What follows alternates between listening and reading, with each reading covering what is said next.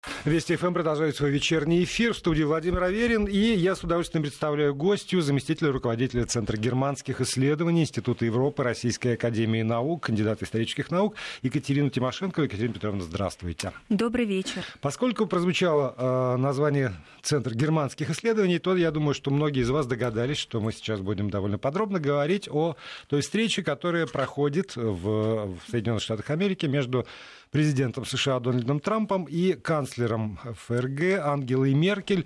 И эта встреча действительно заслуживает э, пристального внимания, и потому что она в ряду Сначала приехал Макрон, теперь приехала Меркель. И потому что, мне кажется, все-таки в качестве подающего выступает э, Трамп, а европейские лидеры все-таки это обороняющаяся сторона, но если использовать, отбиваются, отбиваются да? да, спортивную терминологию. Ну, еще и потому, что это не первая встреча Трампа и Меркель, и я напомню слушателям, чем завершилась предыдущая в марте 2017 года.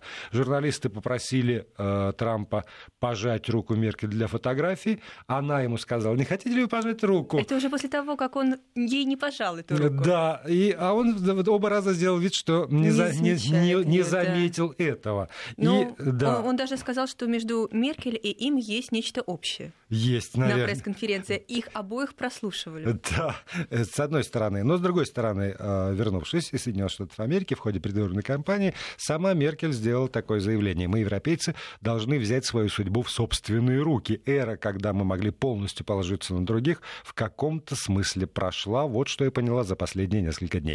Конец цитаты. Вот скажите, пожалуйста, Екатерина Петровна, э, начало сегодняшней, вот этой нынешней встречи, и это финал предыдущий, или все-таки между мартом 2017 года и апрелем 2018 был срок, когда они не встречались лично, но все-таки э, как-то видоизменялись отношения э, ФРГ и Соединенных Штатов? Я бы сказала, что это не финал предыдущей встречи, которая состоялась практически год назад, это продолжение но это продолжение, естественно, детерминировано той самой первой встречей, которую вот мы только что с вами описали. Э, дело в том, что Меркель, в общем-то, единственная из э, европейских политиков, которая сразу же позволила себе критику в отношении Трампа. Раньше Германия не позволяла себе критиковать США и тем более ее первых лиц. А, Меркель же использовала момент смены власти от Обамы э, к Трампу для того, чтобы вывести свою страну на новую ступень. Все немецкие партии в Германии выступают за то, чтобы говорить с США на одном уровне. То есть они выступают за то, чтобы Германия почувствовала и стала наконец-таки отстаивать свои собственные интересы и вести самостоятельную игру в международных отношениях. А до этого такое следование в русле американской политики было да. непреложным совершенно фактом. Да, оно было непреложным э, де-факто. А вот как раз приход Трампа, такого непредсказуемого политика, который не нравится собственному истеблишменту, он как раз дал Меркель повод вот, дистанцироваться и заявить наконец-таки о собственных интересах. И она поставила своим как бы, условием, когда Трамп был избран президентом, общение с ним в зависимости от того, насколько он будет придерживаться демократических ценностей. То есть, в общем-то, ее приветственная речь, она была нонсенсом. Ее можно было бы, конечно, рассматривать с одной стороны как возможность, когда Германия использует вот этот вот переход для того, чтобы перейти на новый уровень общения с Соединенными Штатами Америки. С другой стороны, Меркель хотела себя презентовать как защитница демократических ценностей вот во всем, можно сказать, мире, да, в западном, по крайней мере. Ну, вот это довольно для, смешно. Потому, для выборов. Да, потому что, с одной стороны, скажем, мы слышим из уст сегодня Помпео, если Россия вернется на демократический путь, мы готовы, мы готовы с ней он, там, налаживать отношения. Ну, Меркель примерно то же самое да, сказала. Да, и... Будет Трамп соблюдать вот, демократические ценности, мы с ним будем конструктивно вот, сотрудничать. Вот это понятие демократические ценности, оно, оно настолько расплывчато. расплывчато, да, что тоже позволяет, собственно, политикам э, из самых разных лагерей политических им жонглировать, на самом деле, потому что э, претензии Меркель к, к Трампу и претензии там, э, Трампа к Путину, предположим, э, они же не одного порядка, но называются при этом примерно одинаково. Не соблюдение, не, там, не следование да, демократическим да. ценностям. Да, поэтому вот эта вот ситуация, которая возникла изначально между лидером Германии, ведущей страну Европейского Союза и Дональдом Трампом лично, она как раз-таки сейчас до сих пор откладывает отпечаток. Трампу очень не понравился поучительный такой тон Ангелы Меркель. Это мы видели и при первой встрече, которая прошла достаточно своеобразно. это, в общем-то, было видно на протяжении всего периода. Поэтому, опять же, если посмотреть на встречу Меркель, сравнить ее со встречей Макрона, то мы видим огромную разницу. С одной стороны, конечно, нельзя не сказать, что Макрон, он президент, Меркель, И там был официальный визит. Казалось бы, да, всего лишь глава правительства, но всем понятно, что в Германии вопросы решает канцлер, а не президент ФРГ, да. Но Макрон три дня, это государственный уровень, это э, торжественный, помпезный прием, а у Меркель фактически чуть меньше трех часов. Рабочий визит. Да, а если посмотреть, сколько в реальности она говорила с глазу на глаз с американским президентом, то 30 минут. Дальше следует ужин, за, затем подход к прессе, и она улетает. То есть 30 минут разговор с глазу на глаз кажется, что можно обсудить за 30 минут и каким решением можно прийти, когда повестка дня очень огромная. Но если при этом а, очень активно работают диплом, дипломаты, да. А, тогда можно. Да. Но а, и к сожалению, как мне кажется, вот судя по тому, что, о чем говорили, скажем, представители администрации Меркель накануне ее визита, такого, ну, как, как бы консенсус не был найден. Очень много все равно спорных вопросов. И, и там делегирование со стороны бизнеса немецкого, Меркель, э, обязательство, в общем, говорить про санкции и про то, как влияет это на немецкий бизнес. И торговые пошлины, и, э, там, и в тот же «Северный поток» я в одном из изданий наших увидел такой заголовок. Меркель получит по шее от Трампа за «Северный поток-2». То есть, действительно, очень много вопросов, по которым консенсуса нет. Но вот если мы будем говорить про Северный поток-2, он всплыл буквально вчера-сегодня на повестке дня. То есть понятно, что это один из пунктов, который вызывает раздражение у Соединенных Штатов Америки, потому что они хотят э, поставлять в Европу свой сжиженный газ и увеличивать эти поставки, которые, в общем-то, невыгодны Европе. Более того, они прекрасно понимают, это невозможно не понимать, э, что вот это вот строительство газопровода Северный поток-2 это, в общем-то, политико-стратегическое решение – оно делает Германию центром распределения нашего газа в Европе и еще больше повышает ее экономическую и политическую роль. А, естественно, это не может вызывать определенное раздражение, но в принципе, опять же, если а, смотреть, как развивался развивалась подготовка к этому визиту, как освещала ее пресса, но считается, что Трамп этому вопросу долгое время не уделял такого значительного внимания, и только потому, что настояли его друзья, настояли его коллеги, он этот вопрос э, вроде бы как поднимет течение этих 30 минут общения с, с Ангелой Меркель. Но, опять же, эксперты не ждут каких-то прорывных решений, особенно вот в этом вопросе. Потому что самый главный вопрос – это прежде всего вот эти вот торговые пошлины, э, исключение из которых истекает 1 мая. И, в общем-то, до того, как Меркель сама поехала с визитом э, к Дональду Трампу, там побывали ее министры. Это и министр финансов, и министр экономики, вице-канцлер, новый вице-канцлер Олаф Шольц. И, в общем-то, они готовили эту поездку. И здесь, опять же, есть очень интересные такие моменты в связке со, с Францией. А мы видим, что французского президента принимают э, три дня Трампа, он оказывает Угощают, ему всячески... руку жмут. Перхоть снимают с, с пиджака. Вот. А до этого французы с наверное, ревностью все-таки наблюдали за тем, как немецкие министры летают в Вашингтон. Дело в том, что Европейский Союз это, в общем-то, единая организация, которая должна представлять интересы всех стран, включая Германию. Но так получается, что вот эти вот санкции, эти пошлины, которые вводит Трамп, они больше всего ударяют не по Великобритании или Франции, а по Германии. И по мнению экспертов, если эти пошлины будут введены, э, то экспорт э, Германии на 40% уменьшится, на 40%. А если говорить о антироссийских санкциях, то там речь идет о сотнях миллионов. То есть приводит от 270 до 370 миллионов да, убытков, в, которые будут в ожидаться. Же год, да. да, в, в первый же год. Поэтому, к тому же, Трамп сказал, что он готов э, договариваться в двухстороннем порядке. Получается, что Берлин э, налаживает свой диалог, да, э, как бы в обход от Парижа в обход Парижа. Поэтому Макрон буквально за день или за два до своего визита официально заявил, что европейцы должны объединиться как раз вот по вот этим вот пунктам и выстраивать свою единую линию. И, в общем-то, официально Меркель тоже говорит о том, что нужно договариваться с Брюсселем, но при этом Берлин свои интересы, естественно, не забывает, и я так понимаю, что не особо сильно полагается исключительно на способность договариваться Брюсселя. Знаете, вот если мы сейчас на секундочку отвлечемся от этого визита Меркель и э, оглянемся на визит Макрона, у меня вообще сложилось такое впечатление, когда я наблюдал поведение Макрона в частности, что это была такая попытка изменить расстановку глобальных политических сил. Потому что понятно что все равно, что Германия в Евросоюзе — это первое лицо. И Германия многие очень вопросы, если не решает напрямую, то, во всяком случае, очень активно влияет на принятие того или иного решения в Брюсселе. И э, после того, как э, Аланд в известном смысле э, ну, сдал такие первые позиции тоже Франции, то у Макрона как будто бы в связи с Трампом появилась, ну и он очень активный молодой лидер, появилась возможность, как, может быть, ему кажется, тут я не берусь утверждать, насколько объективные данные этому способствуют, стать таким лидером Европы. Европы заменить Германию, тем более, что в Германии было это, это довольно долго формирование правительства, там они отвлеклись на свои внутренние дела, и я думаю, что Макрон рассчитывал такой на глиссаде получить поддержку Трампа и стать безусловным лидером Европы.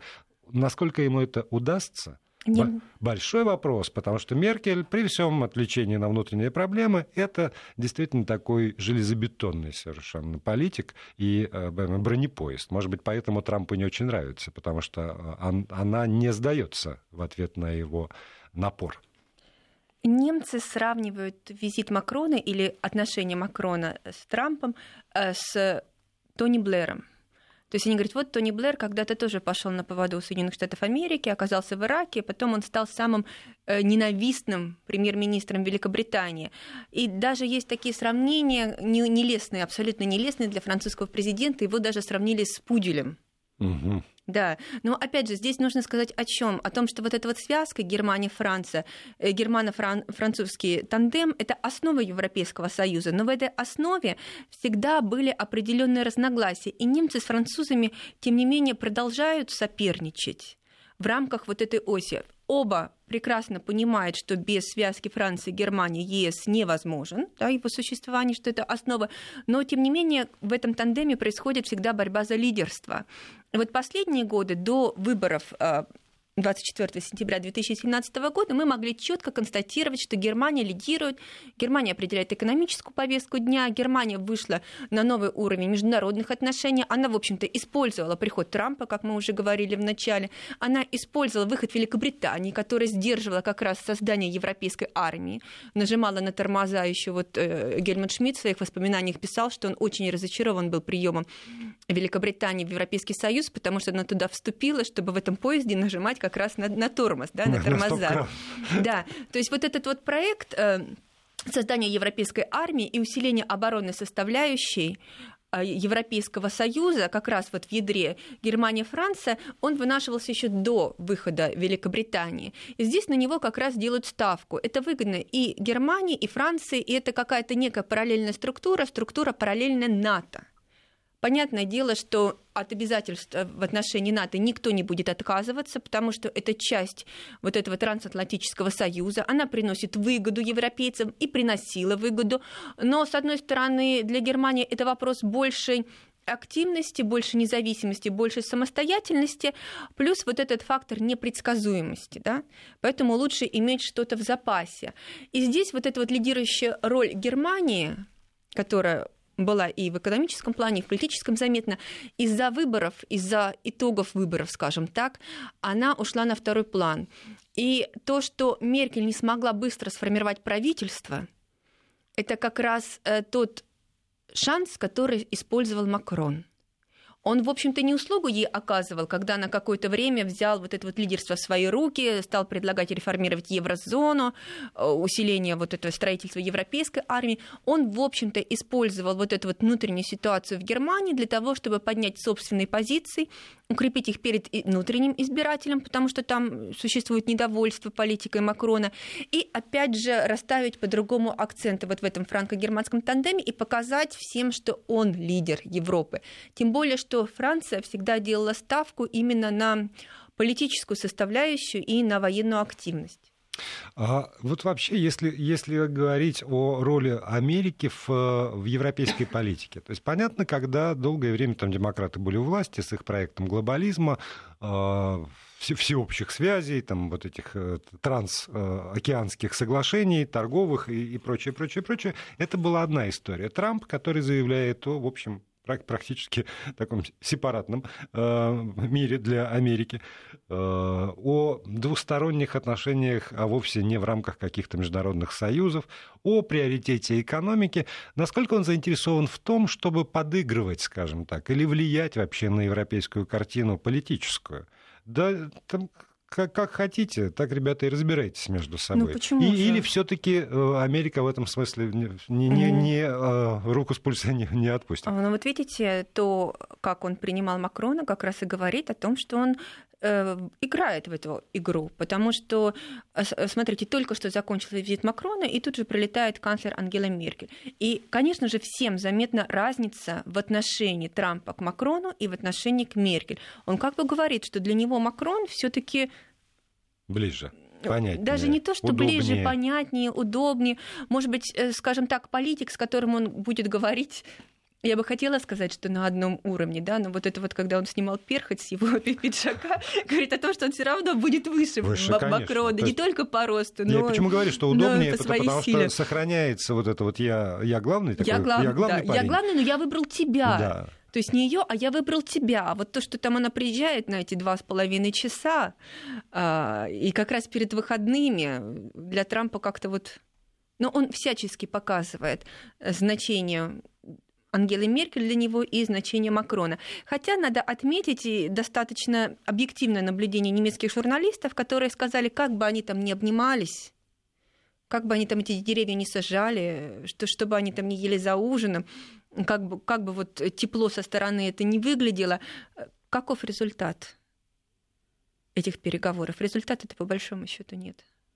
Ну, мы не знаем еще результаты переговоров а, между Меркель и Трампом, с одной Это стороны. Правда, да. Вот, а с другой стороны, все равно, ну, тоже, как бы э, не, не относиться к лидерам, политическим лидерам двух стран, никуда не денешь э, со счета тот факт, что э, ФРГ сейчас я боюсь соврать, но, предположим, пятый импортер и там шестой экспортер в Соединенные Штаты Америки, что э, объемы торговли огромные и опережает исключительно там только что Мексика, Канада, Япония, ну, там Великобритания, даже Великобритания нет. То есть ближайшее какое-то окружение Соединенных Штатов. Это очень важный экономический партнер. Но для Европы США это партнер номер один. Не, но и для, для США... И для Германии это партнер номер да, один. Но и для США Германия тоже не, э, ну, не, может быть, не номер один, но не номер 99. Нет, не номер 99. Но вот если, опять же, говорить о цифрах, то торговый оборот оборот между ЕС и США составляет 631 миллиардов евро.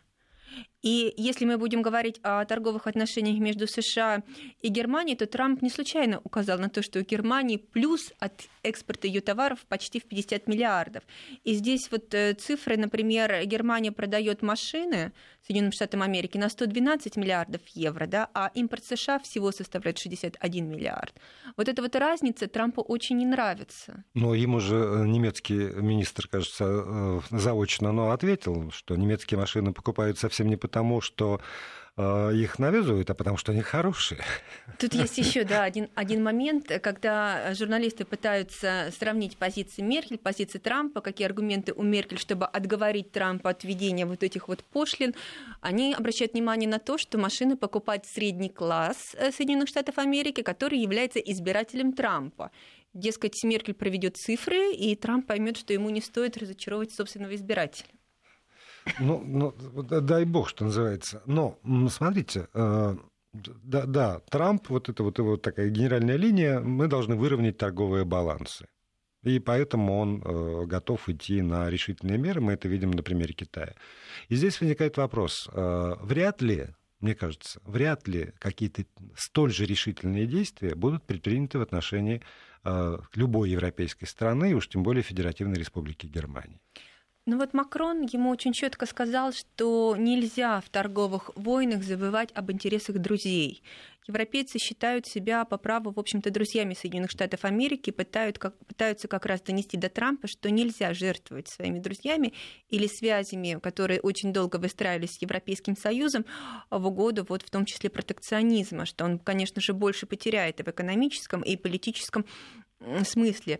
Конечно, Трампа очень трудно назвать э, скажем, не очень умным да, человеком, угу. потому что он миллиардер, он добился таких высот, он, он стал президентом, но то, что он является непредсказуемым, здесь я бы согласилась и с оценками немецких политиков, и с оценкой э, прессы, которая говорит, что Трамп все-таки номер один в плане непредсказуемости. Даже идут сравнения с Путиным, который предсказуем, угу. пусть там со знаком минус да, для, для немцев. Э, в последнее время. Но, тем не менее, что ожидать от Трампа, в принципе, очень, очень трудно просчитать. Но, конечно же, какая-то экономическая э, экономическое здравомыслие должно возобладать. Но здесь что не нравится европейцам? Вот он до 1 января притормозил введение пошлин на алюминий и до 1 мая. Повышение, до 1 мая, да, до 1 мая. 1 мая уже не за горами. И что получается? Европейцы, допустим, они выторговывают для себя условия. На какой срок? Угу. Еще на два месяца? Да, да еще Или, на, допустим, на три хотя бы. Да, да. И, и получается, что они каждый раз должны ездить на поклон к Трампу. Они, конечно же, логично хотят какого-то четкого соглашения для себя, для всего Европейского Союза, э, которое позволит им э, планировать на долгие годы вперед. И здесь в качестве игры или в качестве возможных каких-то компромиссов, как раз-таки выдвигается опять идея заключения нового торгового соглашения между Европейским Союзом и Соединенными Штатами Америки, которое э, разрабатывалось при Бараке Обаме. Да, но это, в общем, противоречит тем установкам, которые Трамп озвучивал и в ходе да. предвыборной кампании, да, и в первые да, же там, да. месяцы своего президентства. Да, абсолютно точно. Однако сейчас есть идея и со стороны экономистов Европейского Союза, прежде всего немцев, и со стороны американских экономистов, что можно было бы заключить какой-то более упрощенный вариант, более выгодный, хотя тогда надо сказать, что Берлин нажал на стоп, э, котором именно Трамп поставит свою подпись. Возможно ли это? Об этом через несколько минут после выпуска новостей. Екатерина Тимошенкова, заместитель руководителя Центра германских исследований Института Европы РАН, остается в этой студии. Продолжаем разговор. Напомню, в гостях у нас Екатерина Тимошенкова, заместитель руководителя Центра германских исследований Института Европы Российской Академии Наук. И повод для нашего разговора – это э, встреча, э, которая состоялась уже, можно говорить, состоялась между президентом США Дональдом Трампом и канцлером канцлером Федеративной Республики Германии Ангелой Меркель. Остановились мы на том, э, сможет ли убедить. Так вот, э, буквально только что пришло срочное сообщение РИА Новости. Меркель заявила после э, разговоров, что обсудила с Трампом вопрос распространения импортных пошлин на сталь и алюминий с 1 мая. Решение, цитата, решение находится в руках президента. Вот так. Это правильный ответ, честный. Честный, да, это честный ответ. И еще одно высказывание госпожи Меркель, Германия работает с, с американской администрацией в оценке эффекта новых антироссийских санкций. Это вот, очень хорошо, вот потому вот. что Трамп э, принимал решение о вводе антироссийских санкций, не советуясь и не, не координируя с, с Европой. А Германия попадает под удар больше всех. Вот, и здесь я Особенно, бы... что касается алюминия. Да, я, я бы хотел э, как раз, чтобы вы, может быть, обрисовали разницу в подходах э, к, к антироссийским санкциям. Они этапные.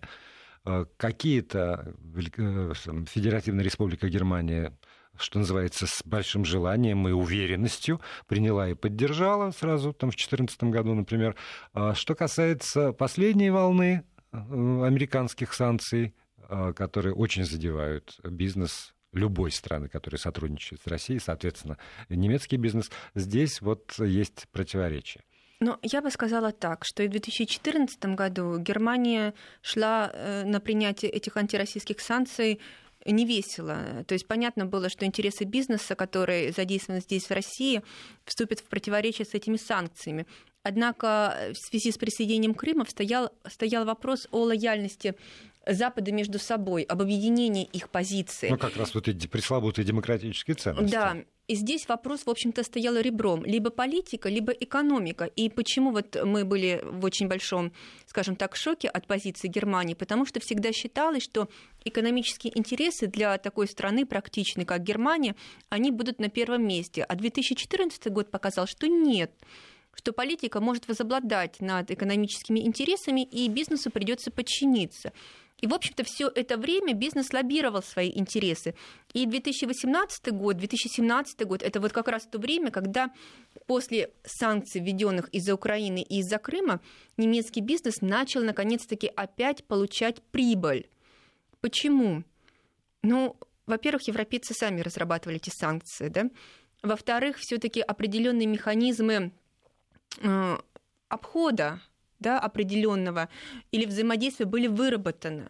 Ну, вот эта история с Сименсом, она же очень показательна. А если нельзя только в Крым, а во все остальные места Российской Федерации можно вот, собственно, суть То есть санкций. немецкий бизнес к этим санкциям, он приспособился. И, в общем-то, еще когда только антироссийские санкции со стороны США начинали обсуждаться, немцы и европейцы очень четко сказали, что наши санкции — это цветочки. Их еще как-то, ну, их можно пережить, их можно обойти, к ним можно приспособиться, можно развивать как-то бизнес дальше. Например, перейдя на региональное сотрудничество. То санкции антироссийские, которые ведут США, они раздавят или пройдутся катком по Европе. Это говорили европейские политики открытым текстом. Они очень э, боялись введения именно санкций со стороны Соединенных Штатов Америки по отношению к тем фирмам, которые будут, соответственно, вести бизнес с российскими компаниями. А, поэтому сейчас очень большая разница между объемами и потерями, которые понесет Германия в случае вот этих вот антироссийских санкций. И прежде всего в автомобильной отрасли. Вот я, я где-то видел такую э, табличку, что называется, потери, возможные потери от санкций последней волны э, американских санкций.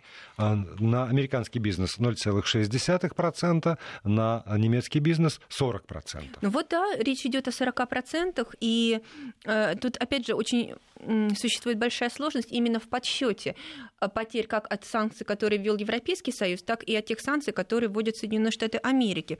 Но речь идет именно вот о, сначала, вот как я уже говорила, о миллионах евро, о сотнях миллионов uh-huh. евро, да, а потом через несколько лет говорят, что эта цифра вот буквально через два года может уже под, э, достичь и миллиарда, полтора миллиарда евро. И опять же, Германия это первая страна, которая встает под удар или под вот этот каток Э, антироссийских санкций со стороны Соединенных Штатов Америки. Поэтому они и лоббируют свои интересы.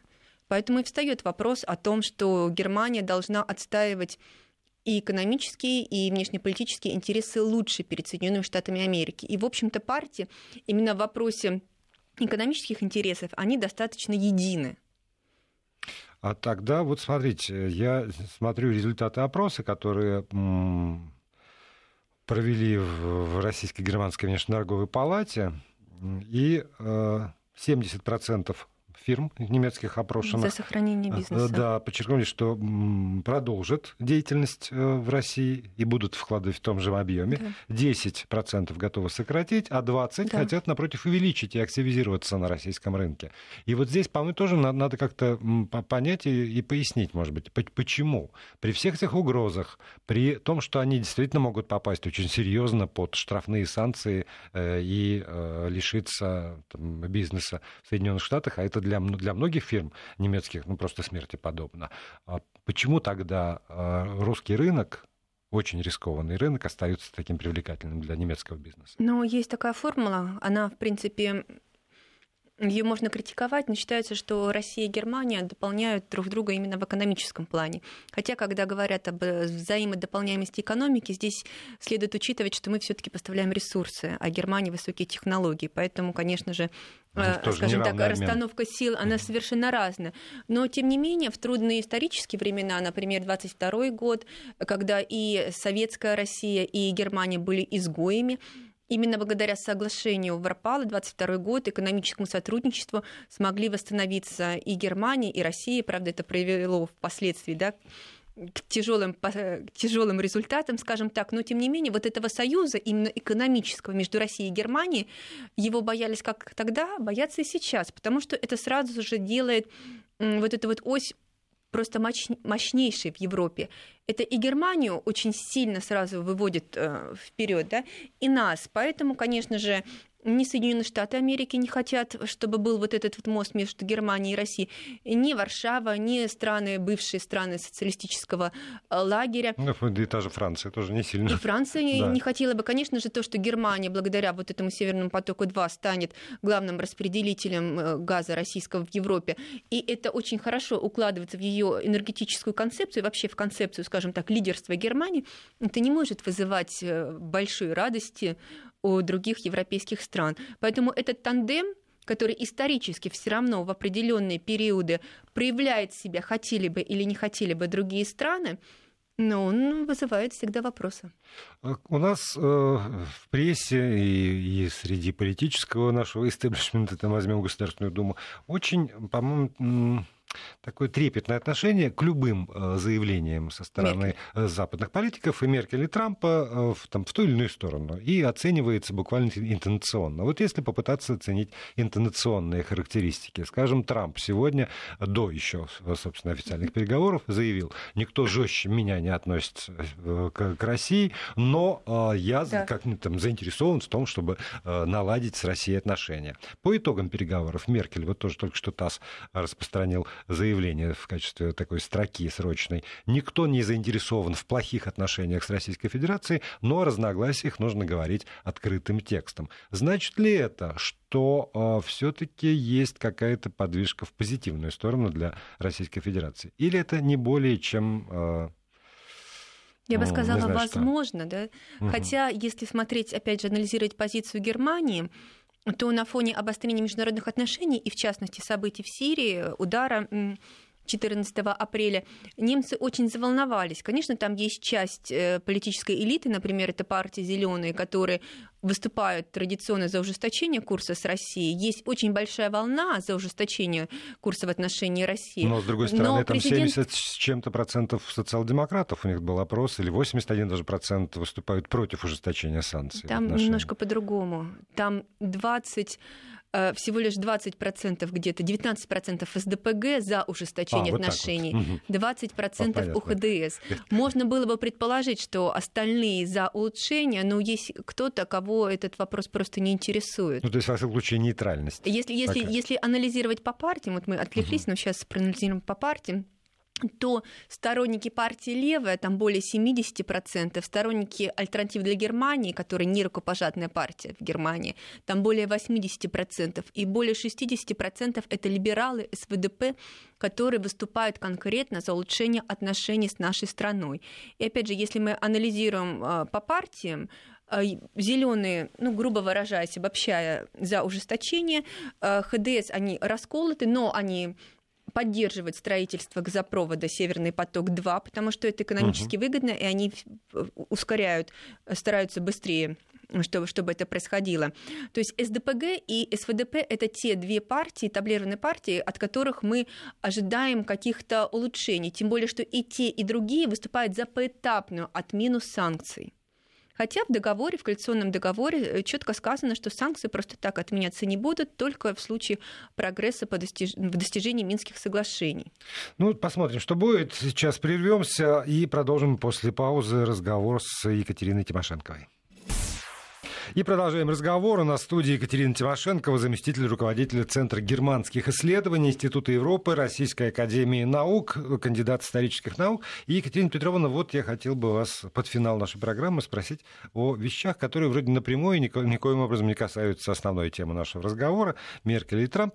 Э, помимо всего прочего, важнейшее политическое событие, ожидаемое, прогнозируемые, для неожиданные в какой-то степени, это лидеры двух Корей встретились. Тепло. И да, тепло, замечательно, опять же. Подумали, что ж они не встречались. Не, не, не держась за руку, там прошли туда-сюда, побывали и, на, и, и там, и там. И в очередной раз было озвучено вот это вот стремление к объединению двух Корей в одно замечательное корейское государство, что так декларировалось всеми всегда собственно, в долгосрочных целях это написано.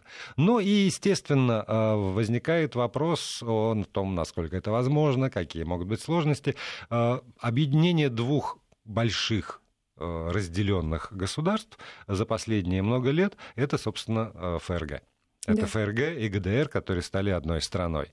И здесь уже прошло много, много лет, но так или иначе все равно мы так читаем, пишем, сами видим, когда бываем там, что э, границы, ну, она видна просто. Она видна, когда ты переезжаешь на территорию Восточной Германии, и э, немножко другие фасады домов, немножко другие, да, немножко другие дороги, немножко друг, по-другому одеты люди. И нем... даже оставленные дома да, в Восточной вот, Германии, в общем, есть. потому и что по- уезжают поэтому, искать работу на да, Запад. Я бы хотел вас спросить, вот по прошествии нескольких десятилетий уж, как сегодня воспринимается объединение Германии? Все тоже, безусловно, радуются. Есть ли, может быть, скепсис, который там, в каких-то слоях населения э, процветает, и там, как здесь ностальгируют у нас по временам Советского Союза, может быть, и в ФРГ тоже кто-то ностальгирует по э, Германской Демократической Республике. И главное, во что это обошлось и еще обойдется э, Федеративной Республике Германии. Есть такое понятие, как астальгия, да, когда граждане бывшей ГДР все-таки ностальгируют по своей бывшей исторической родине. Ну, знаете, мне кажется, что сейчас ностальгия не, не, не выражена или не очень ярко выражена, как, возможно, она могла бы быть раньше. И если ее испытывает кто-то, то все-таки это люди больше пожилые. Потому что сначала была эйфория, потом было разочарование, и связано оно во многом с тем, как проводилось объединение Германии. К тому же это было не объединение, а присоединение. Официальное слово, которое употребляется в связи с объединением Германии, это «аншлюс», то есть присоединение старых угу. земель, да, или как мы их называем сейчас новыми землями, бывшими землями ГДР к Западной Германии. Да. Но...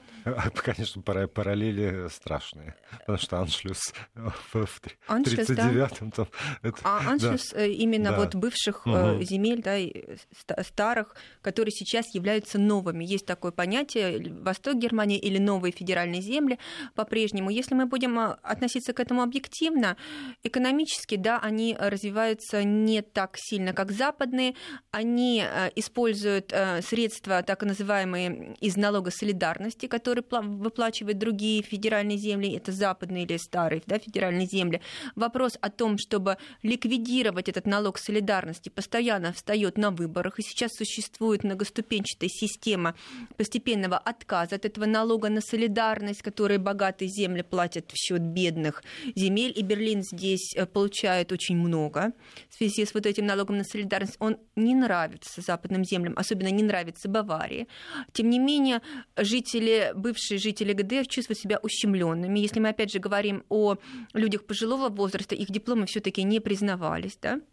И если мы говорим о э, людях уже нового поколения, конечно же, э, многие стремились учиться в западных землях, многие уезжали на работу в крупные города. И опять же, если мы смотрим на итоги выборов, которые прошли в 2017 году или проходили дальше, то мы всегда констатируем то, что политическая, партийная политическая система на Западе и на Востоке развивается по-разному. На Востоке всегда большой процент показывала партия левая, партия Лева, она объединялась из двух партий, в том числе бывшей СЕПГ, которая была в Германии. Там целая эволюция uh-huh. в названиях. Не, не буду сейчас оставаться в подробностях, но тем не менее, это вот тот э, либо избиратель, который ностальгировал, как считается, либо протестный избиратель, который недоволен был политикой э, правительства в отношении именно восточных земель. Сейчас мы смотрим, что там на втором месте по результатам федеральных выборов оказалась альтернатива для Германии а на третьем левая, а СДПГ это правящая партия, это народная партия на четвертом месте. То есть мы видим, что протестный избиратель, избиратель, который чувствует себя неуверенно в завтрашнем дне, у него могут быть неплохие позиции сегодня, но то, что он не уверен в завтрашнем дне, это однозначно.